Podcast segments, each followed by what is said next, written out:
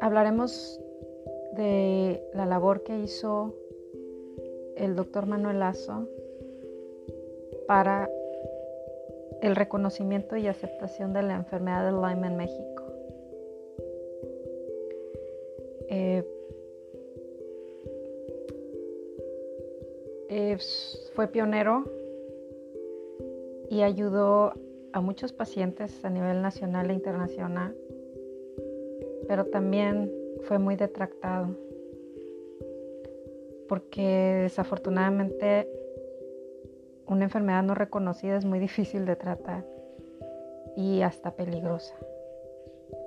Así que comenzamos.